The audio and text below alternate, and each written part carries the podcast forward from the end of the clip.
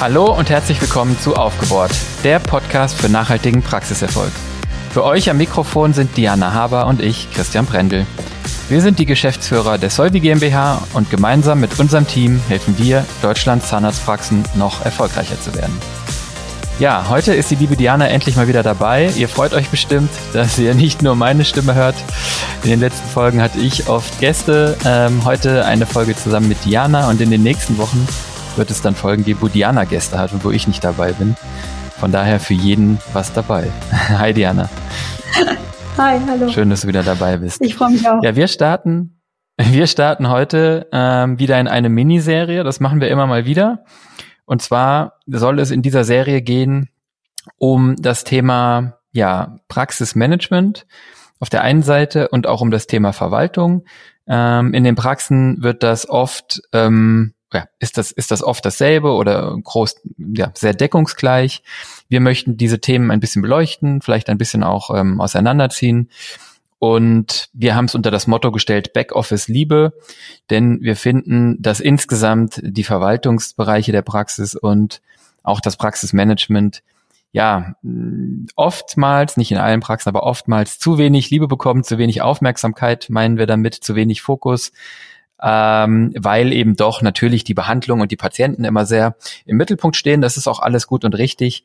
Aber ja, wir wollen einfach ein bisschen darüber sprechen, dass diese Bereiche der Praxen sehr, sehr wichtig sind für den Erfolg, sehr mitentscheidend und möchten da, glaube ich, einfach ein paar Impulse setzen, dass da ähm, ja vielleicht der ein oder andere von euch, der zuhört, diese Impulse aufgreift und sagt, das stimmt, ich kümmere mich vielleicht zu wenig um die Praxisverwaltung oder und oder um mein Praxismanagement und ähm, ja, vielleicht können wir damit ein bisschen mehr Liebe ins Backoffice bringen.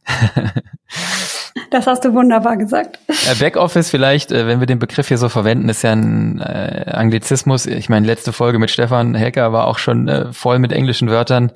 Seht es uns nach. Also wir meinen dann damit die Verwaltung ähm, Back deswegen, weil die sozusagen ja in dem nicht sichtbaren Bereich stehen oder sitzen. Ähm, ähm, Front Office ist dann sozusagen in der Logik die Verwaltung und die Behandlung und Back Office ist dann sozusagen ähm, äh, Front Office ist der Empfang und die Behandlung, sorry, und Back Office ist dann die Verwaltung und alle administrativen Prozesse. Und ja, da denkt man dann auch schnell an Bürokratie. Und das, ich meine, einer der Gründe, warum das so wenig Aufmerksamkeit und so wenig Liebe hat, ist halt manchmal natürlich, dass das für euch wahrscheinlich lästige Pflicht ist. Und das ist natürlich das oft kein Bereich, wo euch jetzt das Herz aufgeht, wenn ihr sagt, jawohl, und heute kümmere ich mich mal darum, dass Verwaltungsprozess XYZ richtig gut läuft, ist klar. Ähm, haben wir schon oft gesagt, ihr seid ja auch keine Schreibtischtäter, sondern deswegen Zahnärzte geworden. Ja, das liegt, äh, denke ich, auch zum großen Teil daran, dass eben ja immer wieder neue gesetzliche Bestimmungen kommen, die einem an der Stelle das Leben ein bisschen schwer machen. Und deshalb gibt's da, glaube ich, unheimlich viel Frust oder ist viel Frust entstanden über die letzten Jahre und Jahrzehnte. Und ähm, ja, deshalb sieht man es, glaube ich, ein bisschen als lästige Pflicht an, insbesondere natürlich auch zum Beispiel die Erstellung der Buchhaltung. Das ist was, was man nicht aus dem Vergnügen heraus macht, sondern einfach, weil man dazu verpflichtet ist. Und trotzdem glaube ich, Christian, dass man momentan so ein bisschen, ähm, was heißt momentan, eigentlich schon seit ein paar Jahren Umdenken sieht. Ähm, man sieht, dass es viele Praxen gibt, ähm, die das immer mehr in den Fokus stellen und äh, die auch sehen, dass das eben nicht nur eine Pflicht ist, sondern dass es eben viele Vorteile mit sich bringt und ähm, dass man da ganz viel rausholen kann und dass es sich lohnt, äh, ja, dem Backoffice oder der Verwaltung etwas mehr äh, Zeit zukommen zu lassen. Ja, und in meinem Kopf sind dann jetzt irgendwie gleich wieder drei, vier äh, äh Dinge angesprungen, als du das eben gesagt hast, weil, also zum einen ist das so, ähm, das haben wir, glaube ich, beim Thema Vermögen schon mal besprochen, und ich habe es mit Stefan Helker in den letzten zwei Folgen auch ein paar Mal, äh, ist es auch gefallen, dass, ähm, dass wir als Menschen dazu tendieren, uns auf gewisse Dinge, das sind dann immer die, die uns Spaß machen, ähm, komplett zu fokussieren und da 120 Prozent zu geben und in anderen Bereichen dann zu wenig zu machen. Und ich glaube, die Analogie, die wir hatten, ist, ähm, wenn man sich sehr darauf beschränkt, Geld zu verdienen und dann wenig Zeit damit verbringt, wie man das dann sinnvoll verwendet und anlegt und möglichst viel davon behält, dann, äh, dann kommt da hinten gar nicht so was Optimales raus. Und so ist es eigentlich hier ähnlich. Du hast recht, es ist da viel mehr Fokus drauf. Ähm, die Praxen machen da mehr. Ich glaube, wir glauben, dass das immer noch zu wenig ist, weil, ähm, weil da einfach A, unheimlich viel Effizienzpotenzial liegt in diesen Bereichen und wir einfach zusehen müssen, die nächsten Jahre mit weniger Personal bei, bei steigenden Patientenzahlen und steigenden Umsätzen da mindestens sozusagen das Gleiche ähm, zu ermöglichen in der Verwaltung. Und zum anderen ist es so ein bisschen für mich auch immer die Ernte einbringen.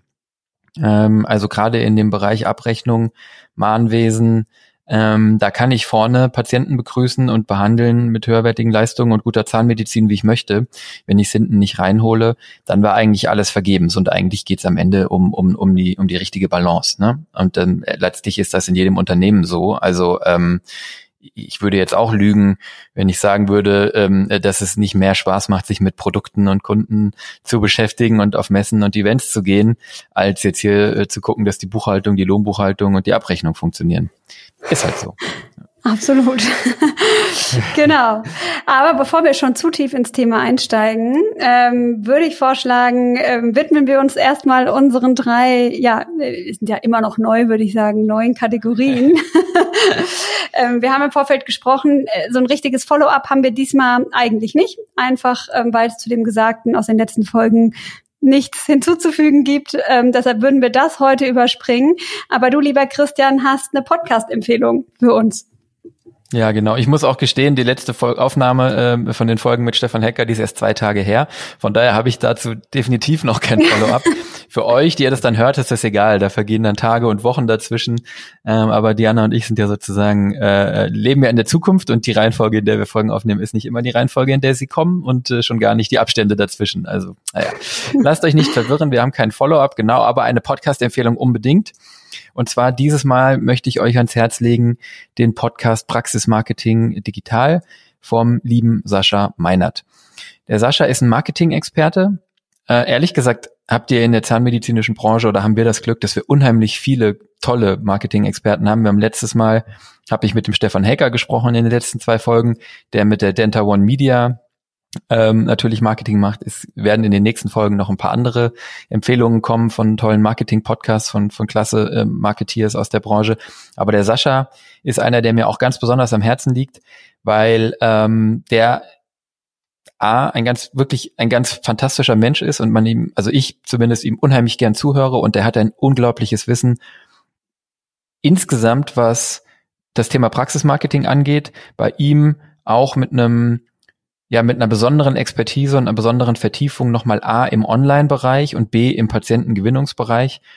Ähm, er hat da einfach schon sehr, sehr viele Praxen und auch ein paar sehr bekannte und große ähm, unglaublich erfolgreich gemacht und, und, und zu sehr hohen Neupatientenzahlen ähm, geführt. Ich hoffe, es ist dem Sascha jetzt nicht unangenehm und ich mache jetzt hier keine, keine sozusagen Vorschusslorbeeren, die, die er dann jetzt irgendwie gar nicht so positioniert haben will, aber ich kenne eben ein paar von seinen Case Studies und äh, das merkt man einfach in dem Podcast. Da gibt er jede Woche Tipps, ganz praktische Tipps, ganz ähnlich wie wir das hier machen. Das ist kein Podcast, wo er irgendwie ähm, ähm, anteasert und die Angel auswirft und dann sagt, ja, ähm, hier mal zwei Minuten flacher Content und jetzt könnt ihr euch bei mir bewerben für eine Marketing Masterclass und ich ziehe euch Geld aus der Tasche. Nein, nein, der gibt da jede Woche 30 Minuten, eine Stunde, je nachdem, ähm, richtig Marketingwissen ab for free und das finde ich cool. Das ist das Mindset, das wir in der Zahnmedizin brauchen in unserer Branche, um alle gemeinsam voranzukommen. Er versteht sich super mit seinen, mit seinen Mitbewerbern in dem Markt. Das finde ich auch gut. Und von daher ist das eine absolute Hörempfehlung. Praxismarketing digital. Da findet ihr im, im Internet, da findet ihr auch ähm, den Podcast. Ja, eigentlich überall, wo es Podcasts gibt. Einfach eingeben, kommt da direkt. Wenn ihr Praxismarketing eingibt, kommt ihr gar nicht mehr dran vorbei. Ich höre den immer gern. ja, auf jeden Fall. Definitiv empfehlenswert. Ich habe auch schon einige Folgen gehört, fand die auch immer klasse. Ähm, hab mir gerade gedacht, ja, da könnte ich im Urlaub eigentlich auch mal wieder reinhören. ja, da kann man wirklich gut zuhören. Also es macht, ist entspannt. Ja. Genau. Genau. Cool. Dann haben wir noch eine gute Nachricht. Genau, richtig. Ähm, da haben wir auch nochmal geguckt, was, was ist denn eigentlich so passiert oder was passiert gerade.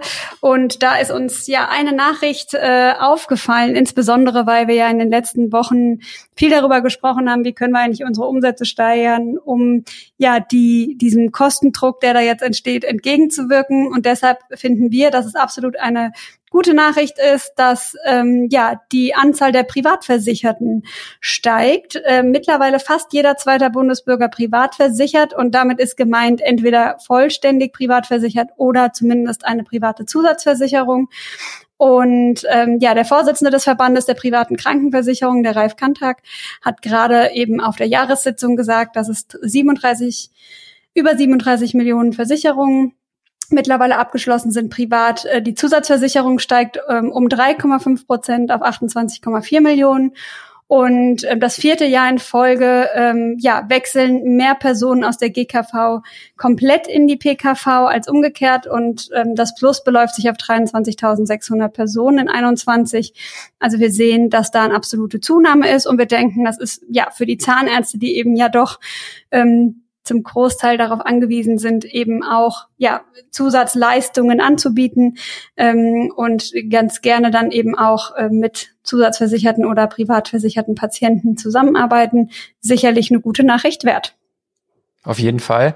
Und ähm, die, ähm, ich meine, die PKV, die wurde ja schon ein paar Mal totgesagt. Man weiß ja nie so genau, wie lange es das System noch gibt. Ähm, ich muss sagen, ich bin selbst privat versichert. Ich finde es immer gleichzeitig für mich persönlich sehr gut und auf der anderen Seite finde ich es immer extrem blöd äh, für alle, die nicht privat versichert sind. Ja. Äh, ich fühle mich da teilweise dann immer schon fast ein bisschen doof, wenn ich den Termin morgen krieg und meine Frau dann immer hört, oh, dieses Quartal aber nicht mehr. Ähm, aber ähm, aus Arztsicht, aus Zahnarztsicht ist es, glaube ich, eine gute Nachricht, das, das wisst ihr alle. Und ähm, was ich nochmal besonders spannend fand, also ja, die, die, die Vollversicherten steigen, wenn auch langsam, aber zumindest, ne? Ja? Und vor allen Dingen diese Zusatzversicherungen ähm, hatten einen ganz, ganz starken Anstieg auch, 28,4 Millionen äh, Deutsche privat zusatzversichert. Und das wird die nächsten Jahre auch anhalten, weil zum einen ähm, ja, das GKV-System ja so ein bisschen auf der Stelle tritt und, offensichtlich, auch wenn wir immer unken und sagen, der Deutsche will nichts für Gesundheit ausgeben, das hier ist eigentlich der Gegenbeweis. Ja, offensichtlich ist den Leuten doch was wert, ähm, eine gute, eine gute Zusatzversorgung zu haben, sonst würden sie das nicht oben drauf packen. Und das andere Thema ist natürlich, dass die betriebliche Krankenversicherung insgesamt auch momentan absolut im Kommen ist. Ich glaube, wir hatten hier im Podcast auch schon drüber gesprochen. Wir haben es bei uns im Team eingeführt. Ich kenne unglaublich viele Praxen, die es einführen, weil es einfach eine gute Möglichkeit ist, dem eigenen Team eine betriebliche, private Krankenversicherung zu ermöglichen, steuerbegünstigt, die sie sich sonst nicht leisten könnten oder würden. Und als Arbeitgeber das natürlich ein ganz starkes Signal ist, dass man sendet. Ähm, und ja, man will ja eine, eine attraktive Arbeitgeber sein, man will ja eine gute Arbeitgebermarke aufbauen. Und von daher glaube ich, dass das in den nächsten Jahren einfach auch weiter steigen wird. Ja, ihr müsst für euch überlegen, wir sind keine Abrechnungsexperten letztlich, aber ihr müsst für euch überlegen, das ist, glaube ich, der Impuls aus dieser guten Nachricht, was kann ich draus machen in meiner Praxis, dass es 28,4 Millionen Zusatzversicherte gibt ähm, und ähm, in Zukunft wahrscheinlich noch immer jedes Jahr ein paar hunderttausend dazukommen. Mhm.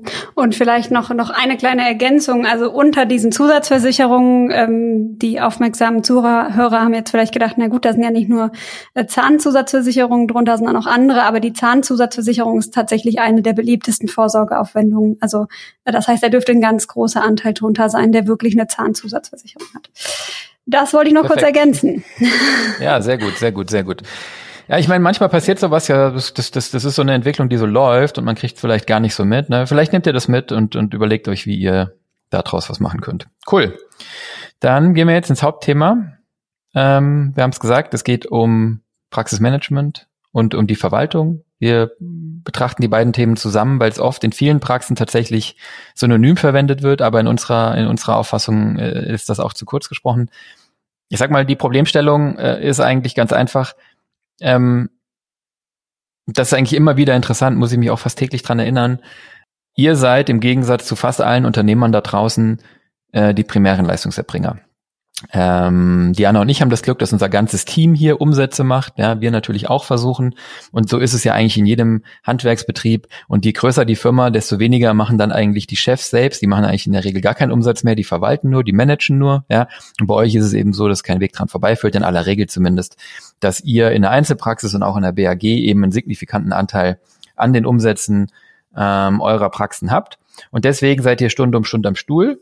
Ja, ihr ähm, beschäftigt euch mit Patienten. Das ist das, wo, wo ihr für brennt und wo ihr eure Zeit aufbringt und das ist auch gut und richtig. Was halt nicht weggeht, ist, dass es ein Unternehmen letztlich irgendwie dann doch ist und es ein gewisses Management braucht. Das ist dann das, was ihr unangenehm erlebt, ähm, wenn die letzten Patienten gegangen sind und ihr das Gefühl habt, so und jetzt habe ich noch hier irgendwie, keine Ahnung, einen Stapel ähm, Urlaubsanträge und müsste eigentlich noch gucken, dass die Belege zum Steuerbüro kommen oder was auch immer, ne, Personalthemen, Einstellungen und so weiter und so fort. Ähm, und was ihr sozusagen wahrnehmt, ist diese zusätzliche Belastung. Und was ihr nicht seht und nicht wahrnehmt, ist, ob es in diesem, ja, ob es in eurem Praxismanagement und in den Verwaltungsprozessen eben gut und richtig läuft, weil in der Zeit, wo ihr am Stuhl sitzt, könnt ihr sozusagen eigentlich unmöglich mitkriegen, was da so tagtäglich für Prozessineffizienzen drin sind oder wo vielleicht eben auch links und rechts ähm, im schlimmsten Fall sogar Geld versickert, also unnötiges Geld ausgegeben wird oder eben Einnahmen ähm, ausbleiben, weil nicht richtig gemahnt wird, weil nicht richtig ähm, abgerechnet wird und so weiter und so fort. Absolut. Und ähm, ja, da glauben wir, dass man da, wenn man da mal genauer hinguckt, doch unheimliche Ineffizienzen finden kann. Und ähm, viele wissen einfach gar nicht, vielleicht haben sie sogar das Gefühl, da geht was verloren, aber ich weiß gar nicht so richtig was. Ähm, an der Stelle vielleicht mal ein ganz kurzes äh, Zitat, denn ähm, unsere liebe Marion, die ja viele, äh, ja, uns unterstützt in unseren Artikeln und Mitteilungen, ähm, die hat zu dem Thema Backoffice-Liebe, finde ich, einen ganz äh, schönen Vergleich äh, gemacht, der ist ganz, äh, finde ich, bildlich darstellt, was da eigentlich passiert. Und sie hat gesagt, das ist so, als wenn der Landwirt den ganzen Tag Trauben erntet, sie auf der Ladefläche eines Pickups aufhäuft und auf dem Weg zum Keltern eimerweise Trauben verliert, weil die Heckklappe ein Loch hat. Und vergeudete Ressourcen und vergeudete Arbeitszeit, die viel Kraft gekostet hat, ähm, die nun eben an anderer Stelle fehlen, sind dann weg. Ja, und ich glaube, das ist ganz gut äh, vergleichbar. Und das ist auch das, was wir immer wieder von den Inhabern hören, nämlich dieses ich rödel und rödel, ich arbeite und arbeite und arbeite wie so ein Brummkreisel. Und am Ende frage ich mich, warum kommt da eigentlich nicht mehr bei rum? Und habe immer so ein latent ungutes Gefühl, dass an irgendeiner Stelle mein Geld äh, verloren geht. Und äh, egal, ob das so ist oder nicht, es lohnt sich auf jeden Fall mal hinzugucken, ob dem so ist. Ähm, und wenn dem nicht so ist, umso besser, dann kann ich mich ja auch wesentlich äh, entspannter zurücklehnen und weiß, okay, ähm, hier läuft alles seinen Gang. Aber es ist einfach super ärgerlich, wenn man sehr, sehr viel Arbeit reinsteckt. Und selbst wenn es nur fünf, sechs, sieben Prozent sind, das hinten wieder verliert. Und das ist genau etwas, was wir, Christian, auch ähm, in der Beratung sehen und bei unseren Kunden und in unseren Software-Tools, ähm, dass wir eben sehen, ja, dass verschiedene Ineffizienzen in der Verwaltung ähm, zu Verlust von Zeit, Geld, Arbeitskraft ähm, führen. Und ähm, da sehen wir zum Beispiel ähm, ineffiziente Personaleinsatzplanungen. Ja, also äh, gerade da, wo wir äh, zum Beispiel im Pepito Onboardings haben, sehen wir, dass es Praxen gibt, die eine große Unterdeckung haben, also das heißt, sie setzen die Mitarbeiter weniger ein, als sie dürften, oder sie haben so viel Überstunden, dass die Mitarbeiter überlastet sind, ähm, ineffiziente Planung von Pausen und Schichten, äh, Fluktuation, hohe Krankheitstage, das ist zum Beispiel etwas, was dann dazu führt, dass ich eben äh, Arbeitskraft verliere und ineffizient werde. Ne? Und ähm, das Gleiche gilt auch für andere Bereiche wie fehlendes oder nicht ausreichendes QM. Ja, auch da sind immer wieder Reibungsverluste und das kostet in der Regel Zeit und auch Geld. Ähm, und auch zum Beispiel in der Warenwirtschaft. Ja, wenn ich mit meinen Materialien nicht gut umgehe, ähm, sie wegwerfe, weil ich zum Beispiel keine gute ähm, Lagerverwaltung habe, dann kostet mich das einfach Geld. Ja, und ähm, das nur, weil ich mich nicht einmal damit auseinandergesetzt habe. Und in der Regel ist es ja so, wenn ich mir einen Bereich mal intensiv anschaue und den optimal löse und die Ineffizienzen rausnehme, dass ich eben die nächsten 10, 20, 30 Jahre etwas davon äh, habe. Ja. Und klar, dann sehen wir das natürlich auch in unserem Bereich. Ne? Ähm, in der ganzen Thematik Buchhaltung, Dokumentation und Abrechnung. Und äh, da, Christian, hattest du, glaube ich, mal ausgewertet, wie viel Geld da eigentlich so verloren geht zwischen der Leistungserbringung, der Abrechnung und dann tatsächlich hinten dem Zahlungsfluss. Genau. Ähm, ich habe die Zahlen jetzt noch grob im Kopf. Also ähm, genau weiß man es natürlich auch nicht, aber wir hatten mit ein paar Abrechnungsexperten zusammen geschätzt und manche Dinge, die man auch auswerten konnte, in Summe war es ja so, dass 15 bis 20 Prozent äh, letztlich die Schätzung war, ähm, der erbrachten Leistungen dann irgendwie nicht zur Abrechnung gebracht werden, ne? ähm, weil sie erbracht, aber nicht dokumentiert wurden, weil sie dokumentiert, aber nicht abgerechnet wurden. Das ist eigentlich, das ist eigentlich auch so übel, ähm, weil die kann man ja sogar sehen, die kann man auswerten und ähm, und auch wirklich richtig nervig, weil sie zwar abgerechnet, aber vom Patienten nicht bezahlt wurden. Und da kann man jetzt sagen, ja, wenn der Patient nicht bezahlt, aber das liegt primär daran, auch wie man da hinterher ist. Ne? Ich erinnere mich noch gut an mein dummes Beispiel mit dem Schnitzel, was unser Vater immer sagte. Also wenn ich einen Schnitzel heute esse und es direkt bezahle, dann zahle ich das gerne. Und wenn der Wirt in 14 Tagen mir aber eine Rechnung stellen würde, dann würde ich schon die wahrscheinlich erstmal, ach Gott, das ist lange her, lege ich die auf den Stapel und in der Zwischenzeit kann ich versterben, zahlungsunfähig werden, sonst etwas. Das heißt, je schneller euer Abrechnungszyklus und je schneller euer äh, Zahlungserinnerungs- und Mahnzyklus ist, desto niedriger sind eben auch hier einfach die Ausfälle. Und das ist dann der Unterschied, ob ich da 20 Prozent zwischen erbracht und äh, geflossen verliere oder vielleicht eben nur 10. Und äh, 10 Prozent mehr bedeuten dann auch 10 Prozent mehr Gewinn, weil das fließt ja alles durch. Dem stehen ja letztlich keine Kosten entgegen. Genau, die hatte ich nämlich schon.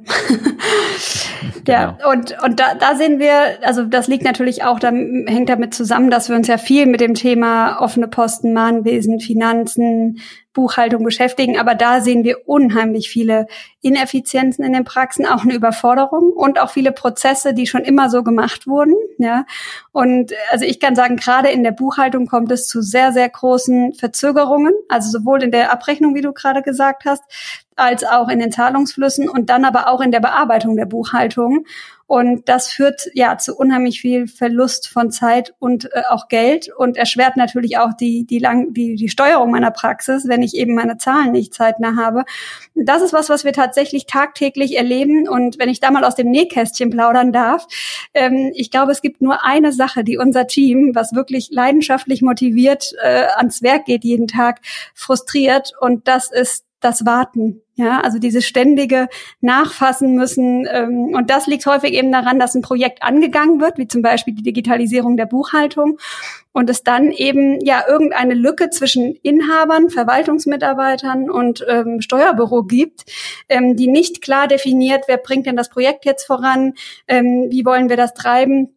Und äh, wir wundern uns dann einfach immer ein bisschen, weil wir denken, dass es äh, ja, dann häufig einfach ineffizient. Ne? Wenn Prozesse so lange dauern und verschleppt werden, das kostet Geld, das kostet Zeit und ist unnötig. Und äh, da erleben wir es einfach immer sehr hautnah. Ähm, und wir sehen aber auch das Gegenteil. Ne? Wir sehen Praxen, die schreiben von vornherein, ähm, passen Sie auf, hier sind meine Ansprechpartner, mein Steuerbüro, das dürfen Sie gerne kontaktieren. Hier ist meine Praxismanager, meine Praxismanagerin, ähm, die wissen Bescheid. Äh, es kann losgehen, die liefern Ihnen alles, was Sie brauchen. Ich habe die instruiert und dann geht's los und eine Woche später findet die Schulung statt und zwei Wochen später sind die voll digital. Ne? Also auch das ähm, sehen wir und da sehen wir einfach, dass das super effizient ist und meistens auch Praxen sind, die insgesamt sehr effizient sind und sehr erfolgreich. Ja. Das sind jetzt so ein bisschen die, die, die, sagen wir mal, prozessualen Themen. Ne? Und daneben gibt's natürlich jetzt, wenn wir so ein bisschen aus, aus reinen Verwaltungstätigkeiten ähm, rausgehen, sondern mehr an Praxismanagement denken, gibt's natürlich auch die strategischen Themen. Und da ist es dann oft mehr äh, eine Frage von, passiert es denn überhaupt? Ne? Also wenn hier zu wenig Aufmerksamkeit äh, ist und zu wenig ähm, vielleicht auch Verantwortlichkeit, dann bleibt es eben aus, dass man sich als Praxis überhaupt mal damit beschäftigt, was ist unsere Strategie, wo wollen wir hin, welche Patienten mit welchen Arten von Behandlung wollen wir, welche, ja, welche Ziele wollen wir erreichen, ne? welche Ziele setzen wir uns, wie erreichen wir diese Ziele, die Erfolgskontrolle, also eigentlich direkte Anknüpfungen an die zwei vorherigen Folgen. Wer die nicht gehört hat, unbedingt anhören. Das sind Themen, die ganz oft man in kleineren Praxen natürlich nicht unbedingt an die Verwaltungsmitarbeiterinnen gibt, ne, weil man sagt, okay, das ist Aufgabe des Managements, dann oft damit sozusagen der Inhaberinnen und dann passiert es eben ganz oft gar nicht. Und in größeren Einheiten sehen wir das natürlich schon länger, dass es da dann zum Glück auch dediziertes Praxismanagement gibt, das sich um diese Themen widmen kann. Und das alles ist ja absolute Peripherie für euch. Ne? Und hier liegt natürlich äh, äh, auch ein absolut großer Hebel, der sich dann weniger gut in, in Zahlen und Ineffizienzen und Euros und Zeit ausdrücken lässt, aber der sich einfach dann, ähm, das ist sozusagen das Thema Effektivität ne, versus die ganzen Prozessthemen, die das Thema Effizienz sind. Und Effektivität ist ja die Frage, arbeite ich an den richtigen Dingen ne, und hier die richtigen Weichen zu stellen, sich hierfür die Zeit zu nehmen. Also wir sehen das Thema äh, Verwaltung, das Thema Praxismanagement, Praxissteuerung ist häufig ja, hat zu wenig Aufmerksamkeit und das ist halt ganz oft Folge von fehlenden Strukturen, von Überforderung auf eurer Seite, von zu wenig Fokus auf diese Themen und das ist ja alles sozusagen auch äh, selbstverstärkend. Ne? Ähm, Kenne ich auch gut, wenn man einmal in der Überforderung drin ist und das Gefühl hat, ich weiß überhaupt nicht mehr vorne und hinten, links und rechts, dann dann findet man gar nicht die Zeit, die man und die und die Anfangsenergie, die man aufbringen müsste, um Ordnung reinzubringen, Strukturen aufzusetzen. Also man müsste, man muss ja initial extra Zeit aufwenden, um das sauber aufzustellen. Den Aufwand habe ich am Anfang und der Payback kommt dann später und über, also sozusagen der Return darauf, die Rendite auf dieses Zeitinvestment, wenn ich Strukturen schaffe und Verantwortlichkeiten. Und das ist so ein Teufelskreis eigentlich. Ähm, wenn ich da einmal drin bin, ähm, super schwer zu überkommen. Aber das ist genau, glaube ich, die, die Herausforderung hier. Ja, man muss die Vorteile sehen, man muss sich als Mensch davon überzeugen, ähm, als Praxisinhaberin, Praxisinhaber, dass sich das lohnt und dann muss man sie einmal aufbringen, die Energie ja. und die Zeit. Das ist witzig, dass du das sagst, weil ähm, ich glaube, ich wurde noch nie so oft gefragt wie in den letzten Wochen, ähm, was bedeutet das für mich? Wie viel Zeit muss ich aufbringen, Frau Habe? Also sagen wir mal für die Analyse, für die Digitalisierung, für äh, die Buchhaltung. Also ganz konkret diese Anfrage, was bedeutet das für mich als Zeitinvest am Anfang? Ja, und da ist natürlich die, ich meine, im Idealfall hast du eine Praxis, die schon so aufgestellt ist, dass sie da ein, ein Team hat mit guten Prozessen. Ich meine, Diana, wir haben beide Praxen im Kopf jetzt sicherlich, während wir drüber sprechen. Da kannst du dem Inhaber und der Inhaberin sagen, für sie ist das überhaupt kein Aufwand. Ich mache das mit ihrer Praxismanagerin, mit ihrem Praxismanager XYZ und wir melden uns bei ihnen, wenn alles fertig ist und dann machen wir eine Stunde Chefberatung und das war's. Ne? Und im dümmsten Fall hast du eben eine Praxis, wo, wo es keine Verantwortlichkeiten gibt wo es keine Mitarbeiter für sowas gibt, keine, auch keine Befähigung und wo vielleicht auch das Vertrauen nicht da ist. Und dann ist die Antwort, ja, das müssen wir leider alles zusammen machen. Wenn Sie die Einzigen sind, die diese Zahlen kennen, wenn Sie die Einzigen sind, die diese Daten haben, wenn Sie die Einzigen sind, die, die das Recht haben oder die, ja, die, die, die, die, äh, die Zugriffe, dann ist das eben so. Ne? Und dann bleibt der Ball bei euch stehen. Ja, das ist genau das Thema. Und da sind wir, glaube ich, genau an diesem Punkt. Verstehe ich meine Verwaltung eigentlich auch als Teil des Managements und ähm, ja, gebe eben auch Verantwortung ab? Oder ist es für mich wirklich eine reine Verwaltung, ein reines Backoffice, wo einfach administrative Arbeit erledigt wird? Ja, ich glaube, das ist äh, ganz entscheidend und vielleicht sollten wir da auch die Begrifflichkeiten mal ein bisschen auseinandernehmen, denn wir haben ja im Vorfeld auch diskutiert. Ähm, Im Unternehmen sagen wir Backoffice, ja. Ähm, in der Praxis hat man eigentlich immer Praxisverwaltung gesagt. Jetzt kam der Begriff Praxismanagement ähm, hinzu und da haben wir uns gedacht, vielleicht sollten wir das mal ein bisschen äh, ja, auseinanderdröseln. Und im Prinzip, du hast es vorhin ja im Intro schon gesagt, Backoffice ist eigentlich eine andere Beschreibung für ähm, eben diesen großen Teil der Verwaltung, der nicht äh, vorne stattfindet, also quasi nicht Empfang, nicht Behandlung und so weiter, sondern wirklich das, ähm, was im Büro gemacht wird. Ähm, Back heißt ja eben auch hinten, ne? Das ist eben auch die Beschreibung der Lage des Büros häufig. Ähm, das ist ja dann eben hinter der Rezeption ganz häufig. Ähm, manchmal ist das auch ein Keller oder irgendein kleines ähm, Räumchen. Jetzt muss man sagen, ähnlich wie in der Hotellerie ist das in der Praxis jetzt nicht unbedingt der reine Wohlfühlort, der Ort, äh, wo alles glänzt und perfekt ist, äh, sondern da ist immer so ein bisschen, äh, ja, äh, Zettelchaos und ähm, ja, wie soll ich sagen, ähm, ist einfach nicht der Ort, wo so viel Wert drauf gelegt wird, weil eben kein Patient ähm, es sieht. Ne? Ähm, rein psychologisch kann man sich na, natürlich schon mal fragen, wie gut ist die Produktivität, wenn ich in irgendeinem Hinterraum da meine Arbeit erlegen, äh, äh, erledigen muss. Ne? Also äh, da sind wir schon am ersten Punkt Backoffice-Liebe, ne? wo man mal drüber nachdenken muss, wo arbeiten diese Mitarbeiter eigentlich, wie wohl fühlen die sich. Ähm, aber es ist natürlich äh, Backoffice nicht nur die, die Lage gemeint jetzt eben mit diesem Büro, was irgendwo ist. Es wird ja auch häufig im Homeoffice mittlerweile erledigt sondern ähm, eigentlich geht's ja darum, äh, dass das eben diese Bereiche sind, die den eigentlichen Ablauf, die Behandlung unterstützen und eben diese ganze administrative ähm, diese administrativen Tätigkeiten erledigen. Und das wird, wie gesagt, ja klassischerweise in der Praxis als Praxisverwaltung bezeichnet. Und ähm, jetzt haben wir gesagt, na ja, heute heißt es Praxismanagement und dabei haben wir nochmal darüber nachgedacht und haben gedacht, naja, eigentlich Praxismanagement ist noch viel umfassender. Das ist eigentlich nicht eben nur diese administrative Tätigkeit, sondern hier laufen ganz viele organisatorische Fäden zusammen. Und ähm, etwas zu verwalten ist ja nicht gleichzusetzen mit etwas zu managen, ne? sondern ähm, verwalten heißt, ich äh, folge bestimmten Prozessen und äh, ordne zum Beispiel Zahlungen Patientenrechnungen zu, hoffentlich nicht mehr manuell, aber ähm, das wäre so ein Prozess. Und managen heißt, sich zu überlegen, wir haben hier einen Prozess, wie können wir den denn besser machen, wie können wir den effizienter gestalten, wie können wir die Praxis voranbringen. Ja? Und ähm, hier wird aus unserer Sicht zu wenig unterschieden. Ja, Verwalten ist halt oft auch einfach so rückwärts gewandt, ne? Und und und äh, maximal sozusagen in der Gegenwart und ähm, oft wenig kreativ. Und beim Managen geht's ja per Definition eigentlich drum um die Gestaltung der Zukunft. Ne? Ähm, aber es ist wirklich witzig, dass diese Begriffe hier in der Branche so synonym ähm, verwendet werden. In Unternehmen würde man eigentlich nie auf die Idee kommen. Ne? In Unternehmen hast du ja natürlich ein Management und du hast ähm, innerhalb des Managements in der Regel einen Verantwortlichen für administrative Prozesse oder innerhalb eines Vorstands, wenn es eine große Firma ist. Und da gibt es dann eine ganze Organisation darunter, die sich äh, damit beschäftigt, die mit den, mit den, mit den operativen Tätigkeiten. Aber in der Praxis, wie du gesagt hast, ist es irgendwie verschwommen, verwischt. Ähm, ist uns auch in der Vorbereitung dieser Folge nochmal extrem aufgefallen. Ist aber, glaube ich, etwas, was sich auch aktuell äh, definitiv auseinander entwickelt. Deswegen kamen wir ja letztlich auch drauf, diese, ähm, diese Folge hier aufzunehmen. Ja, also man muss da, glaube ich, und da kommen wir gleich auch zum nächsten, auch in diesen Berufsbezeichnungen und in den Berufsausbildungen, die es gibt, die dahin führen, eigentlich äh, schon längst und in der Zukunft sowieso viel differenzierter denken. Ne? Also was ist denn ein Praxismanager? Das ist ja, du hast vorhin schon mal gesagt, das ist dann einfach erstmal auch nur ein Titel. Und in manchen Praxen ist das derjenige, der die Praxis schmeißt und den Inhaber, Inhabern sagt, wie der Hase läuft. Und in anderen Praxen ist es eigentlich, äh, ist mit Praxismanager manchmal diejenige gemeint, die vorne ans Telefon geht. Ja, also genau. Äh, extrem heterogen.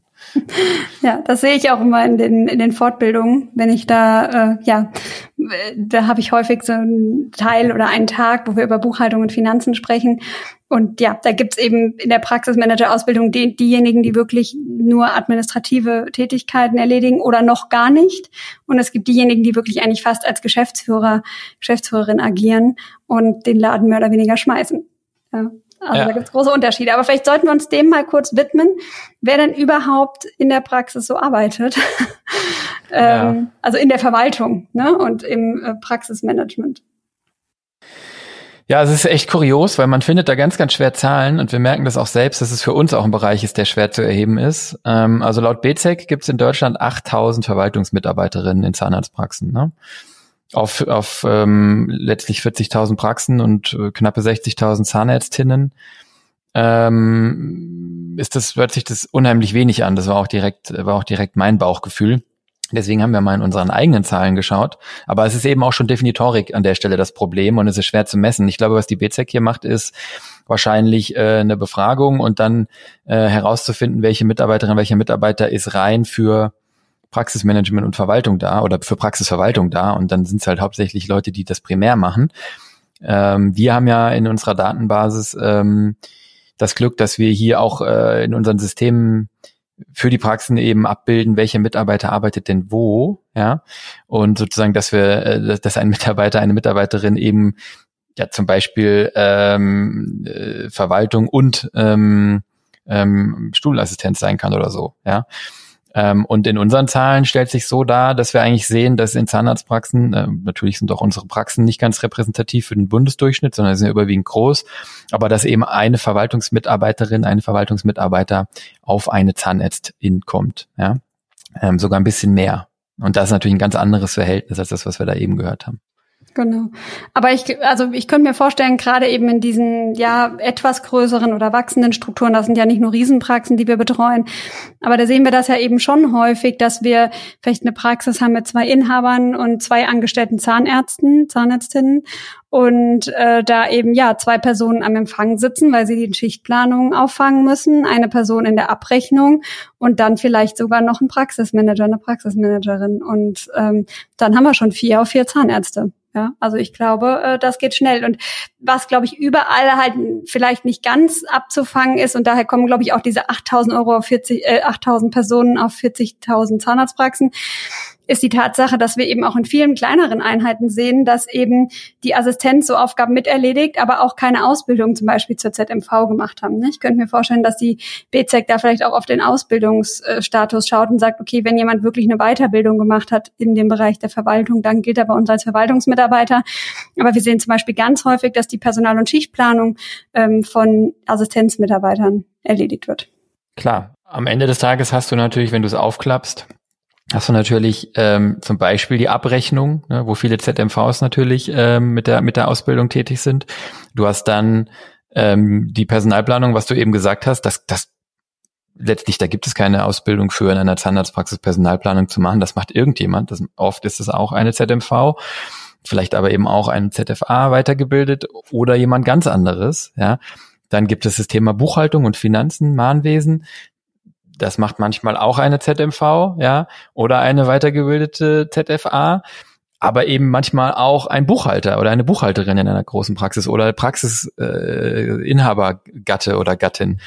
Oder eben auch in letzter Zeit immer öfter ein BWLer, ein Diplomkaufmann, eine Diplomkauffrau, ein MBA, ein Bachelor, ähm, weiß der Henker und dadurch äh, sieht man einfach schon, dass es äh, schwer zu managen ist. Ne? Dasselbe gilt für Warenwirtschaft, für Einkauf, für Qualitätsmanagement. Ähm, auch das klassischerweise natürlich ähm, Sachen, die man in der ZMV-Ausbildung lernt ähm, die man auch, haben der Stefan und ich drüber gesprochen in der vorletzten Folge, demnächst mehr in der ZFA-Ausbildung lernt, was super ist. Ähm, führt aber einfach nur dazu, dass es eben, wie, wie eben besprochen, da jetzt keine reine Lehre gibt, wie man es macht. Ne? Ähm, was wir aber sehen, ist schon, dass die Praxen 20 Prozent ähm, des Gesamtpersonalbestandes in irgendeiner Art und Weise in dem Bereich Verwaltung und oder Praxismanagement ähm, tätig ist. Ja, Tendenz steigend. Also jeder fünfte Mitarbeiter in der Praxis ist sozusagen verwaltend oder im steuernd tätig, leitend tätig ähm, ähm, und nicht und nicht sozusagen in der Behandlung oder im, im, im, im Stereo und solchen Dingen. Und dazu, natürlich gibt's auch neue Tätigkeitsfelder. Ja, also wir haben vorhin über den über den Podcast von Sascha Meinert gesprochen, das Thema Marketing als unser Vater die Praxis aufgemacht hat, gab es das ja noch gar nicht. Und mittlerweile haben natürlich immer mehr Praxen auch erkannt, ähm, dass es dafür Ressourcen braucht und große Praxen haben heute eigene Marketingmanager, eigene Social Media Managerinnen oder eben zumindest Leute, die einen Teil ihrer Arbeitszeit, 20 äh, Prozent oder sowas, dafür eben abgestellt sind. Ja, ähm, also ich denke jetzt an die Nicole Korbacher, die da neulich einen wunderbaren Vortrag zugehalten hat. Also auch das sind natürlich Dinge, die hier mit reinfallen. Ja. Also Tendenz stark steigend. Ja. Ja, liegt auch dran, dass, glaube ich, mehr delegiert wird. Ähm, ich glaube, in größeren Einheiten merkt einfach merken die Inhaber einfach schnell, dass sie da ein Team brauchen, was sie unterstützt. Und äh, häufig reicht dann eben auch nicht mehr eine Person, sondern ich brauche dann eben für die einzelnen Bereiche wirklich einzelne Personen, die dann miteinander arbeiten. Und dann gibt's eben häufig noch ja die Praxismanager, die oben drüber stehen, so ein bisschen über dem Ganzen. Ne? Ähm, sei es jetzt eben ausgebildet in dem Bereich Praxismanagement oder eben extern kommend als Betriebswirte und auf die Spitze getrieben wird, das, wie du gerade eben ja schon auch äh, angesprochen hast, äh, dann in ganz großen Einheiten in MVZs, wo wir dann eigentlich fast schon von einem Geschäftsführer oder Geschäftsführerinnen sprechen, die aber dann auch nochmal eine ganz andere, ähm, ganz anderes Aufgabengebiet dahinter haben und es ist manchmal ganz schwierig zu unterscheiden, ähm, ja, was sind eigentlich so die Aufgaben der verschiedenen Personen in der Verwaltung, wen brauche ich eigentlich? Und bei Einzelnen ist natürlich ganz klar, das, was du gerade eben schon gesagt hast, Abrechnung, Buchhaltung, ähm, ne, da ist klar, wer das macht. In der Regel die Abrechnung von eben der ZMV, die das auch gelernt hat. Äh, und Personaleinsatzplanung oder Warenwirtschaft wird häufig so im Team verteilt. Kann man auch diskutieren, wie sinnvoll das ist. In größeren Einheiten ähm, wäre ich da vorsichtig. Da würde ich das zurückziehen in die Verwaltung und ins Management, damit sich jemand auch wirklich voll darum kümmern kann. Ähm, da sehen wir zum Beispiel Ineffizienzen. Ja, also wenn jemand ähm, zum Beispiel als in der Assistenz oder in der Prophylaxe eingestellt ist und auch die Personalplanung macht, dann heißt das, dass die Person eigentlich mh, neben der Behandlung manchmal gar nicht die Zeit hat, sich hinzusetzen und das in Ruhe zu machen, während jemand, der den ganzen Tag am Computer sitzt, eben äh, seine Aufgaben im Management viel besser äh, priorisieren und äh, verteilen kann. Ja. Es gibt natürlich auch Gründe dafür. Viele sagen, ähm, die finden das spannend, wenn sie eine Zusatzaufgabe haben. Da muss man einfach gucken, wie ist die Struktur in meinem Team, wie groß sind wir und äh, wer kann hier eigentlich was machen. Komplexer wird's dann eigentlich ähm, bei den Praxismanagern, ähm, weil wir es ja gerade schon gesagt haben, da sind die Aufgabengebiete sehr weit gefasst. ja. Und in, in einigen Praxen, gerade in denen, die so ein bisschen auf Wachstumskurs sind, und das erste Mal jemand haben, der so das Management der Praxis macht, da sind die Praxismanager oder manchmal auch selbsternannten Praxismanager häufig ähm, ja alles zugleich. Also die machen einfach alles, ja, Assistenz der Geschäftsführung, also der Inhaber, äh, Praxisorganisation, Abrechnung, Einsatzplanung, Qualitätsmanagement, Marketing, Patientenbetreuung. Ähm, und das sind auch häufig Personen, die man antrifft, die sehr überfordert sind und ähm, auch ja sehr gestresst und gar nicht wissen, wo vorne und hinten ist und ähm, versuchen da einen Faden reinzubringen, was natürlich super ist und auch häufig die Praxis stark voranbringen und gleichzeitig natürlich ein bisschen ineffizient werden, weil sie eben so viele verschiedene Themen auf ihrem Tisch haben. Ja. Und in größeren Praxen sehen wir dann wieder, dass die Praxismanager eine ganz andere Rolle einnehmen, nämlich eher als äh, Geschäftsführer, äh, Leiter der Praxis und ähm, ja, da vielleicht noch Leute unter sich haben. Und das ist, glaube ich, eine Diskussion, Christian, äh, ne, die wir sehr, sehr häufig hören. Also ähm, wie viel brauche ich denn eigentlich? Ne? Also wenn jetzt der Praxismanager, die Praxismanagerin ankommt und sagt, ich brauche Unterstützung, dann kommt, glaube ich, von den Inhabern erstmal, ja, ist klar, ne, so ein hohes Gehalt und jetzt noch jemand haben wollen, der zuarbeitet. Aber ab einer gewissen Größe geht das halt auch einfach nicht mehr anders. Ja? Also ja. da muss einfach verteilt werden. Ja, vor allen Dingen, wenn du natürlich auch willst, dass die Tätigkeiten gut und äh, in Qualität erbracht werden. Also das ist ja sozusagen das Thema Effizienz ist das eine, wenn, wenn Mitarbeiter äh, alles Mögliche machen und ständig wechseln müssen, dann wird es halt irgendwann noch ineffizient. Also wir sehen das ja auch allein schon, wenn jemand zwischen Stuhlassistenz und Prophylaxe hin und her wechselt, dass die Umsätze dann schlechter sind als, als Personen, die den ganzen Tag nur Prophylaxe machen, dann auch für das Ergebnis dort verantwortlich sind. Und zum anderen natürlich ähm, ist es unheimlich schwer, viele verschiedene Dinge zu beherrschen so. Ne? Also klar, in der, in der perfekten Welt hätte ich genau für jeden, für jede Tätigkeit, die es in der Praxis eben zu erledigen gibt, Menschen, die genau diese Tätigkeit in Perfektion ausführen und nichts anderes tun. Und äh, was dagegen spricht, ist halt dann oft die Praxisgröße, wie du gesagt hast. Ne? Da ist einfach wichtig, dass man, ähm, wenn man eine kleine Praxis hat, und eine Person mehrere Dinge abdecken muss, ich meine, letztlich haben wir das Problem hier auch bei Solvi, dann ist einfach wichtig, dass das ganz klar definiert ist, wer macht was und ist für was verantwortlich und für was eben auch nicht. Und bis wohin geht das und, und ne, wer trifft Entscheidungen und was. Und ähm, klar, mit zunehmender Größe glauben wir, dass es wert ist, sich den Luxus zu gönnen, hier äh, zu differenzieren und Team aufzubauen, einfach immer wieder, weil ähm, weil ähm, eure Arbeitszeit halt eigentlich die teuerste und die wertvollste in der Praxis ist und die von euren angestellten Zahnärztinnen ähm, oder oder Mitinhaberinnen und die zu schützen und stattdessen zu hebeln, indem man perfekt unterstützt wird, ist eigentlich der Trick. Und du hast eben gesagt, ja, dass in, sozusagen in MVZs jetzt irgendwie vermehrt Geschäftsführer gibt. Ich habe jetzt mehrere Praxen in Beratung, wo es in der BAG und auch in der Einzelpraxis, in der ganz normalen Einzelpraxis mit einem oder zwei Angestellten auf einmal nebenher einen Geschäftsführer gibt. Natürlich nicht rechtlich betrachtet, der kann nicht Geschäftsführer als offizielles Organ einer Einzelpraxis sein, das geht nur in, in, in der MVZ GmbH, aber eben faktisch. Ja, das ist also ähm, ein Diplomkaufmann oder ein, ein jemand gibt mit einem Master in Business Administration, der diese Praxis leitet und führt. Und der Inhaber, der eigentliche Zahnarztinhaber, ist tatsächlich irgendwie hat zwei Rollen, nämlich die des Zahnarztes, der einfach hingeht und Leistung erbringt und Patienten behandelt. Dann kommt sozusagen fast oben drüber der andere, der managt. Und dann bin ich als Inhaber natürlich gleichzeitig noch Inhaber und damit Kontrollorgan für den, der managt. Das heißt, wenn der mir nicht taugt oder wenn der das nicht gut macht, dann kann ich den natürlich entlassen. Also ich bin ja selber noch der Inhaber und der Chef am Ende des Tages. Aber das fand ich irgendwie ganz interessant, weil das sind ja eigentlich drei Rollen. Ich bin Inhaber, äh, ich bin Manager und ich bin Zahnarzt. Und eine von diesen drei Rollen, nämlich die des Managers, die kann durchaus jemand anderes erbringen, auch in der Einzelpraxis. Mhm. Zumal dann ja eben auch Aufgaben wie Controlling, Prozessmanagement, äh, ne, auch Kommunikation und Führung eben wirklich abgegeben werden können. Während wenn ich eben die Verwaltung oder das Praxismanagement rein administrativ betrachte, ähm, dann habe ich diesen Luxus eben nicht. Und da wollte ich jetzt nochmal kurz an die Folge erinnern, wo wir ähm, ja darüber gesprochen haben, wie so die Lage ist. Wir haben äh, vor ein paar Folgen darüber gesprochen, wie sich das Jahr 2022 entwickelt. Und da hatte ich darauf aufmerksam gemacht, dass wir unheimlich viele Praxisinhaber haben, die so um die 55 sind und keine Lust mehr auf das Praxismanagement haben. Eben dieses Führen der Praxis, dieses immer wieder Mitarbeiter suchen, gucken, wo stehe ich, ähm, diese ganzen Digitalisierungsprozesse voranzutreiben und ähm, dann eigentlich nur an den Verkauf denken. Und ich glaube, hier könnte man viel öfter ähm, auch sagen, wie kann ich mir einfach das einkaufen. Ne? Also ich stehe gut da, mein, ich habe genug Erfolg, ich möchte einfach nur weniger arbeiten und möchte nicht so viel mit diesem ja, Management zu tun haben und dieser Führung. Und ähm, da sage ich immer, das ist doch ein ganz klarer Fall, wo ich sagen kann, ich kann mir diese Leistung doch auch einkaufen. Ja, und jemand holen, ähm, der mich da unterstützt ähm, und wirklich Verantwortung auch übernimmt. Und da ist natürlich die große Frage, sind wir beim nächsten Thema welche Qualifikationen bringen diejenigen denn mit? Ne? Weil ähm, häufig kommt ja dann die Frage, wie kann ich denn jemand finden, äh, der das kann, was ich mir vorstelle? Ja, und wir haben es vorhin schon angekündigt, nicht jeder, der die Qualifikation zum Praxismanager oder der Praxismanagerin hat, ähm, agiert auch so.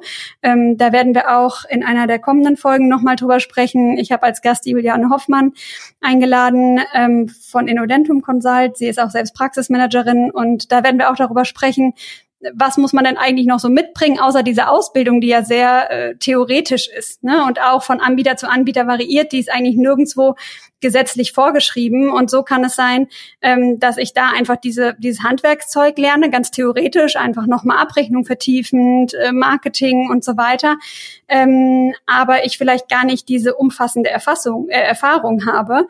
Ähm, es kann natürlich auch sein, dass jemand kommt und Betriebswirtschaft studiert hat. Jetzt gibt's ja auch dentale Betriebswirte und ähnliches. Ähm, also da sieht man einfach, dass der Background sehr unterschiedlich ist und dass das, was man in der Theorie gelernt hat, auch nicht immer in der Praxis äh, anwendbar ist. Ne? Also nur weil ich jetzt theoretisch Personalmanagement, Führung, Qualitätsmanagement und Marketing gelernt habe, heißt das nicht, dass ich menschlich in der Lage dazu bin, ähm, eine Praxis zu führen, Mitarbeiter anzuleiten ähm, und äh, ja diesen diesem großen diesem großen Auftrag gerecht zu werden. Ja? Und ähm, ich glaube, da muss man einfach ganz genau ganz genau hinschauen und ähm, auch einfach eine Person finden, der man vertraut und die zu einem passt. Ja, und manchmal ist das auch ein längerer Prozess, bis sich da einfach jemand in der Praxis etabliert. Und natürlich auch beim eigenen Team hingucken. Ja, und die fördern. Das wird aus meiner Sicht zu wenig gemacht. Wir haben häufig Praxismanager, die irgendwo ähm, ja vielleicht schon funktionieren und oder sagen wir mal vielleicht in der, Verwal in der Verwaltung eher waren in der Vergangenheit, ähm, die jetzt aufhören und da kommen junge, junge Personen nach, die das vielleicht könnten und auch Lust haben und ähm, dann muss man das auch zulassen. Ja, und da muss man eben auch sehr darauf achten, wer ist das und was für ein Mindset bringt die Person eigentlich mit. Also das ist äh, meine persönliche Erfahrung auch aus diesen Kursen, weil ich da einfach ja Einzelne sehe, wo ich mich frage, warum sie den Kurs überhaupt machen, weil sie eigentlich nur mehr verdienen wollen oder geschickt wurden. Und dann sehe ich aber einen Großteil, der wirklich dafür brennt und Lust drauf hat. Und das sind ja, glaube ich, die, die man an diesen Positionen dann auch braucht. Ja, absolut. Ja. Die verdienen dann natürlich auch ein bisschen mehr, um gleich mal eine Überleitung äh, zu machen äh, zum nächsten Punkt. Klar, also du hast jetzt äh, viel darüber gesprochen, dass da Weiterbildung und Fortbildung erfolgen muss und ähm, dass es manche natürlich auch nur darum geht, äh, mehr zu verdienen. Aber es ist klar, wer sich dann weiterbildet und fortbildet und wer die, ähm, sag ich mal, die Fähigkeiten hat, ähm, Intelligenz und Einsatz und äh, Flexibilität und analytisches Denken und so weiter, die man eben braucht für den Job, der oder diejenige wird natürlich dann auch mehr verdienen als, ähm, ja, als in den ersten Berufsjahren vielleicht ohne, ohne diese Ausbildung. Ähm, das ist der Bereich, das haben wir, glaube ich, in der Gehaltsfolge damals auch schon mal gesagt, wo die Gehälter am meisten variieren. Ich, ich bin mir gar nicht sicher, ob ich hier überhaupt irgendwelche Gehaltsbänder rausgeben will, weil am Ende äh, zieht sich ja schon durch die ganze Folge äh, ZMV, Praxismanagerin, ähm, Geschäftsführer ähm, wird oft halt in einen Topf geworfen. Am Ende äh, liegt halt aber eine ZMV nach den Statistiken bei ungefähr 3000 Euro, 3100, 3200 Euro im Schnitt, ja. Ähm, Praxismanagement sehen wir dann irgendwie auch nicht selten Zahlen nördlich von 4000. Nur ähm, wenn das dann halt äh, in der großen Praxis oder einfach auch in einer nicht großen Praxis jemand ist, der ein MBA gemacht hat und eigentlich irgendwie auch in einer, keine Ahnung, Unternehmensberatung arbeiten könnte, dann steht da vielleicht auch 6.000 oder 8.000. Ja? Von daher total schwer hier zu sagen, ähm, was da ein, ein faires oder ein angebrachtes Gehalt ist. Ähm, ich glaube, man muss einfach nur festhalten, dass es hier keine Bandbreiten gibt, an denen man sich wirklich gut orientieren kann, sondern man muss wirklich ganz genau herausfinden, welche Aufgaben, welche Tätigkeiten hat derjenige, wie wichtig ist er sie für mich, wie intelligent, wie viel Potenzial ist da ähm, und, und wie stark entlastet mich das und was ist der Wert für die Praxis. Ja. Hm. Und also das ist etwas, was ich, also eine Diskussion, die ich sehr häufig mit Praxisinhabern führe, ähm, was ich ja gerade eben schon angesprochen habe. Ich glaube, dass es ähm, vielen sehr viel wert wäre, wenn sie etwas mehr von dieser Verantwortung abgeben könnten. Ja. Ähm, und auf der einen Seite fällt es ihnen schwer, weil sie natürlich Angst haben, die Person geht vielleicht wieder, vielleicht kommt die nächste Elternzeit. Ähm, man hat immer das Gefühl, das muss ich alles selber machen, aber es ist so wichtig, ähm, hier auch abgeben zu können und das auch zu lernen. Und ähm, ich glaube, es lohnt sich auch dafür dann zu bezahlen. Ja, also nicht selten habe ich Praxisinhaber, die sagen, na ja, ich habe hier vier, fünf, sechshunderttausend Gewinn, mir geht's richtig gut, ne? Ich habe einfach keine Lust mehr, ich verkaufe den ganzen Kram jetzt hier und äh, ja, eigentlich könnte ich mir vielleicht für keine Ahnung, vielleicht 50, 60.000 jemand Gutes oder vielleicht auch mehr einstellen. Ähm, klar, das fehlt mir dann unten, aber vielleicht kann das auch durch Effizienz wieder rausgeholt werden, ähm, der mich diesbezüglich einfach unterstützt. Und dann bin ich das Thema los. Und ich glaube, das wäre vielen eigentlich viel wert. Ne? Nur ähm, man sieht halt dann in diesen Gesprächen immer diese Gehälter. Und äh, das fällt vielen dann schwer, über diese Brücke zu gehen und zu sagen, okay, äh, das wird jetzt hier einer der teuersten Mitarbeiter, die ich habe. Ähm, und für einen Zahnarzt, der Umsatz macht oder eine Prophylaxe, Prophylaxe-Mitarbeiter würde ich es ausgeben. Ne? Aber es ist in Anführungszeichen eben nur die Verwaltung und das ist es eben nicht. Ja? Und sich dessen bewusst zu machen, das ist genau das, was wir heute als Impuls auch aus dieser Folge mitgeben wollen. Ne? Da auch wirklich zu sagen, okay, ich hole mir die Unterstützung. Ne? Natürlich muss die auch gut funktionieren und muss effizient sein. Die, die, Man muss es ja auch äh, ins Verhältnis setzen. Ne? Position, ne? ja. Also es sind, ich weiß nicht, sieben bis neun Prozent, sagen wir immer, der Praxisumsätze äh, gehen ähm, für Arbeitgeber, also Arbeitgeberbelastung für Verwaltungsmitarbeiter sozusagen wieder raus, ja. Und wenn ich jetzt mal angenommen, meine Praxis liegt da mittendrin und hat acht und ich möchte so eine Entscheidung jetzt treffen, dass ich mir jemanden hole, der mich entlastet, dass ich einfach ein besseres Leben habe und nicht mehr das Gefühl habe, ich möchte kein Zahnarzt mehr sein, weil mich die ganze Verwaltung und die ganzen ähm, Geschichten nerven oder weil ich, weil ich keine Zeit habe, die, den Laden hier richtig zu führen und zu steuern. Oder weil ich dann wieder mehr Zeit habe, mich um Patienten zu kümmern äh, und diese Zahl steigt halt im Ergebnis von acht auf zehn, ähm, dann ist eigentlich auch nicht wirklich was passiert. Ja, also dann habe ich halt im schlimmsten Fall zwei Prozent weniger Rentabilität, aber vielleicht ein viel besseres Leben und viel mehr Freude an meinem Beruf. Oder ich mache das locker dadurch wieder wett, dass ich mich wieder mehr um Patienten kümmern kann. Ne? Also von daher ähm, darf man da wirklich nicht so die, sehr die Kostenbrille aufhaben, sondern muss eigentlich die Opportunitäten sehen. Ja, ähm, absolut. Genau. Das ist aber, ich glaube, noch viel mehr, wir haben ja gerade darüber gesprochen, über die Gehälter ähm, dass man eigentlich noch viel mehr sich Gedanken darüber machen muss, nicht wie viel verdienen die Personen, sondern wen konkret brauche ich. Ne? Also welche Leute brauche ich in der Verwaltung und was müssen die können? Ja, also wenn ich zum Beispiel sage, okay, ich brauche jemanden am Empfang, ist jetzt nicht Backoffice, aber ich brauche jemanden am Empfang, der muss äh, sympathisch sein, empathisch sein, die Patienten gut verstehen, dann muss ich mir eben dafür jemand einstellen. Und wenn ich sage, ich brauche jemanden, der die Abrechnung macht, macht er die Abrechnung und vielleicht brauche ich einen Praxismanager. Aber ich muss mir gut überlegen, was mache ich in-house, was gebe ich raus, also was, wo sage ich, Outsourcing ist besser. Ähm, gibt viele Themenbereiche in der Verwaltung, wo ich sagen kann, okay, ich mache das einfach nicht in der Praxis, sondern ich gebe es raus. Oder ich finde einfach nicht die richtigen Leute und gebe es des deshalb selber raus. Was sind die Dinge, die ich selber machen will und wo brauche ich jemand? Und dann kann ich auch ganz klar definieren, wie viele Leute brauche ich in der Verwaltung. Und wir sehen nicht selten auch Praxen, die entweder eben zu wenig Verwaltungsmitarbeiter haben und deshalb völlig am Stock gehen, aber auch viele Praxen, wo sie einfach nicht effizient eingesetzt sind, also wo sich mehrere Personen einfach zu Tode verwalten, weil sie Prozesse haben, wo einer was abheftet und dem anderen gibt und der gar nicht weiß, warum und wo wir in die Praxis kommen und sagen, Moment mal, äh, warum, ne, warum wird dieser Zettel denn zum Beispiel überhaupt gemacht? Und dann, ja, die Kollegin will das haben und dann sprechen wir mit der Kollegin und die sagt, nee, frage ich mich schon immer, hat halt meine Vorgängerin gemacht, ich habe da gar keine Zeit für mich, damit auseinanderzusetzen. Und dass man sich da auch in dem Team häufiger zusammensetzen sagt, wer macht eigentlich was und warum und wie sind unsere Prozesse und wo können wir optimieren. Und in diesem Zusammenhang äh, frag, stellt sich natürlich oft die Frage, ab wann lohnt sich eigentlich ein Praxismanager, eine Praxismanagerin? Ne? Ähm, jetzt kann ich sagen, gut, wenn ich ein Verwaltungsteam von mehreren Leuten habe, das irgendwie geleitet werden muss, ähm, aber es gibt auch einfach so eine klassische äh, Größe, denn ähm, in der Wirtschaft spricht man davon, dass eine Person nur sieben bis neun Personen führen kann. Ja, ähm, kann auch sagen, vielleicht bis zehn Personen. Das merkt man ja selber auch. Ne? Wenn man als Inhaber ein Team hat von fünf, sechs, sieben, acht Leuten, kein Problem. Kann mit jedem sprechen, kann Personalgespräche führen, weiß, wie es denen geht, kann die führen, managen, leiten. Aber ab einer Teamgröße von zehn wird es einfach schwierig. Und bei 40 Leuten wissen manche einfach schon nicht mehr die Mitarbeiternamen.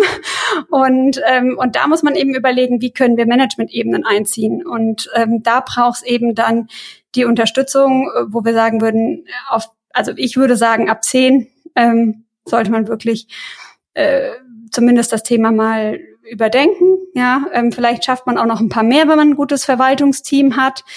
Aber ab 20 spätestens würde ich sagen, kommt man nicht drum rum. Oder? Christian, was ist deine Einschätzung? Äh, definitiv. Ich hätte die Grenze, glaube ich, noch tiefer gesetzt. Okay. Ähm, ich, also ich meine, vielleicht liegt es auch an meiner Unfähigkeit, aber mein Gefühl wäre, dass man, äh, dass man sechs Leute, sieben Leute vielleicht noch führen kann. Also ähm,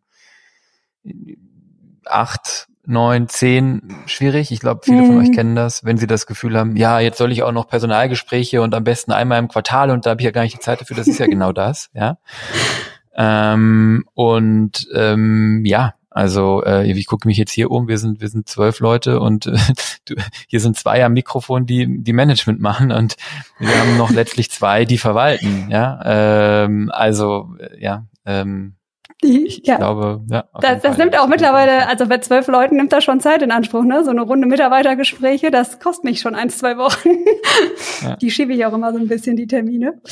Aber also ich gebe ehrlich dann der Personalmanager. Genau, richtig, richtig. Wenn wir noch größer werden, weißt du Bescheid.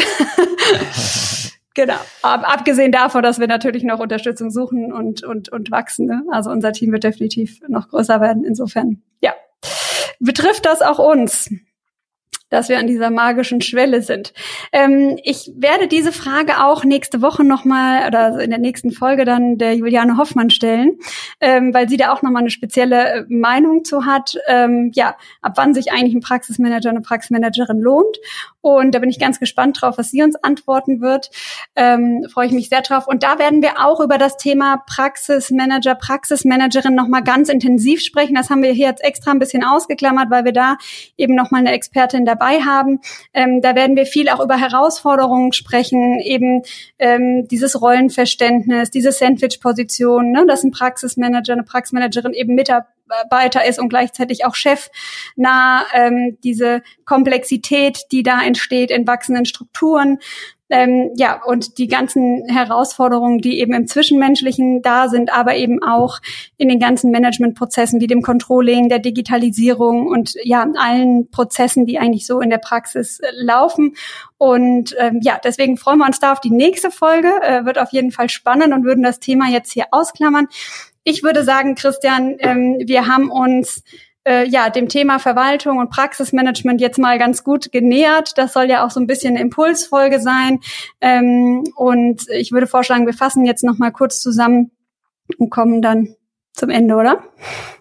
Gerne. Hast du noch ja. irgendwas auf dem Herzen? nee, überhaupt nicht. Alles okay. gut. Ja, ich glaube zusammenfassend, ähm, ich glaube, der Hauptimpuls ist, betrachtet das Thema nicht als lästige Pflicht, betreibt, ja, schenkt dem, diesen Management- und Verwaltungsprozessen genauso viel Liebe und Anerkennung und betreibt sie vielleicht mit der gleichen Leidenschaft oder versucht es, mit denen ihr eure Zahnmedizin ähm, betreibt und, und verfolgt. Ich glaube, wir würden, ich würde so weit gehen zu sagen, wir garantieren euch, dass sich das lohnt. Ähm, es lohnt sich, weil ihr loyale Mitarbeiter habt, die bessere Arbeit machen und es wird sich auszahlen, weil ihr das über Zeit merken werdet, dass nicht mehr alles an euch hängt, wenn ihr die Mitarbeiterinnen und Mitarbeiter befähigt, und ausbildet und Verantwortung übertragt, dann ähm, wird es finanziell sowieso ein Erfolg und auch einfach für euch ganz menschlich einfach viel, viel schöner und viel, viel spaßiger in der Praxis zu arbeiten. Ihr macht auf einmal die Erfahrung, dass Dinge passieren, ohne dass ihr sie bewirkt habt. Und das ist in jedem Unternehmen dieser Welt eigentlich Standard und in Zahnarztpraxen und Arztpraxen ist es leider ganz oft noch so ein bisschen unterausgeprägt. Also dazu möchten wir euch wirklich ermutigen, mehr Liebe für diese Prozesse, und ja, Wertschätzung ist natürlich was, was auch diese Bereiche verdient haben. Nehmt euch regelmäßig Zeit. Das, äh, ja, wir wollen auch wieder eure Zeit hier verplanen, ihr seht's, ja. Aber ich habe vorhin drüber gesprochen, ihr werdet am Anfang einiges an Energie und Zeit aufbauen müssen, wenn ihr da eine Besserung herstellen wollt, wenn ihr diesen Bereich ausbauen und befähigen und verstärken wollt. Aber ihr werdet das um ein Vielfaches hinten raus wiederkriegen. Ihr werdet diese Zeit freikriegen an anderen Stellen, wenn die Mitarbeiterinnen und Mitarbeiter euch dann die Arbeit abnehmen. Unterstützt euer Praxismanagement. Ich glaube, das Thema Übertragen von Verantwortung, klares Verständnis davon, wer hat hier welche Aufgabe, wer hat welche Rolle, ist wirklich ein ganz, ganz wichtiges, ähm, weil ähm, gerade zwischen diesem ich bin Inhaber und ich bin Zahnarzt und gibt es dazwischen jemanden, der auch was zu melden hat und wenn ja, was und wie viel, ganz, ganz wichtig ist. Investiert in Weiterbildung. Ähm, ich glaube, das ist wirklich der sicherste Weg, der einfachste Weg, gute Leute zu kriegen, indem ihr schlaue Leute einstellt und die zu gut ausgebildeten und schlauen Leuten weiterentwickelt. Schafft an äh, Software und Tools und Handwerkszeug, was diese Leute benötigen. Für euch ist es normal, ähm, dass ihr euch einen Scanner, dass ihr euch eine Lupenbrille kauft, wenn euch das die Arbeit leichter macht und die Behandlung verbessert. Seht zu, dass ihr die Leute, die, die euch den Rücken dann frei halten, auch entsprechend hier ausstattet und befähigt, dass ihr denen das Leben einfach macht mit entsprechender Hardware, entsprechender Software, Geräte, was auch immer die brauchen und ja, äh, identifiziert einfach die Leute, die dazu fähig sind und entwickelt sie weiter in diese Richtung. Ja.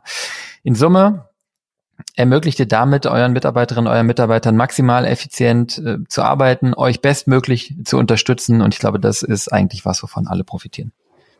Absolut, ein wunderbares Schlusswort, Christian.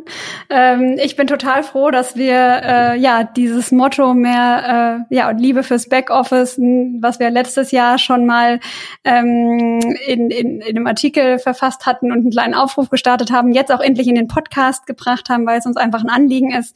Ähm, es wird wie gesagt eine kleine Serie sein. Ähm, wie gesagt, nächstes Mal habe ich ähm, einen Gast. Wir werden aber auch über das Thema Digitalisierung nochmal sprechen, über Tools, äh, die dem Praxismanagement Management helfen können. Also da werden noch ein paar Folgen zu kommen, freue ich mich sehr drauf. Ähm, für heute sind wir also wirklich ähm, am Ende. Wenn ihr Praxismanager, Praxismanagerin seid oder ähm, ja, Inhaber, Inhaberinnen, die Unterstützung suchen in dem Bereich Personalmanagement, Buchhaltung und Controlling ähm, oder ihr auf Wachstumskurs seid und euch intensiver mit dem Thema Praxismanagement beschäftigen wollt, dann meldet euch gerne bei uns äh, oder schreibt uns eben eine E-Mail an aufgebaut.solvi.de. Wir können gerne mit euch schauen, ähm, ja, wie euer Weg diesbezüglich sein kann und wie ihr euer Team da gut aufstellen könnt. Und da wir gerade bei dem Thema äh, Teamaufstellung sind, ähm, habe ich gerade eben ja schon kurz anklingen lassen, dass auch wir auf Wachstumskurs sind. Deshalb äh, sei uns erlaubt, dass wir noch einen kleinen Aufruf in eigener Sache starten. Denn ähm, auch Solvi sucht Unterstützung fürs eigene Team, ähm, ganz konkret, vor allen Dingen äh, ganz zeitnah auch im Marketing. Ähm, also wenn ihr im Marketing arbeitet ähm, und eine neue Herausforderung sucht oder ähm, ja Spaß an den Themen Finanzen und Controlling äh, habt nebenher, dann äh, würden wir uns super freuen, wenn ihr euch bei uns meldet. Ähm, gilt auch für alle, die im Bereich der Buchhaltung tätig sind ähm, oder betriebswirtschaftliche ähm, Erfahrung haben und das, was wir hier so tun, äh, spannend findet, ähm, dann schreibt mir persönlich gerne eine E-Mail an d.haber.solvi.de. Ich freue mich, äh, von euch zu hören und äh, mit euch zu sprechen, ob wir vielleicht ja gemeinsam etwas starten können. Wunderbar, da würden wir uns wirklich freuen. Ja, wir hoffen, euch hat die Folge wieder gefallen. Ein kleiner Auftakt, eine Pilotfolge für das Thema Praxismanagement. Wenn das der Fall ist, dann freuen wir uns im Gegenzug, wenn ihr uns weiterempfehlt, euren Freunden und Bekannten davon erzählt und wie immer fünf Sterne und am besten mit einer schriftlichen Bewertung, das wäre auch super cool, auf Spotify und oder Apple Podcast gibt. Das macht den Podcast bekannter, treibt ihn sozusagen zu mehr Leuten in die Inbox und da freuen wir uns besonders drüber. Wir leben einfach davon, dass es bei vielen Leuten gut ankommt, gehört wird und wir da auch das Feedback kriegen in Form von fünf Sternen. Bis zum nächsten Mal. Ciao. Ciao.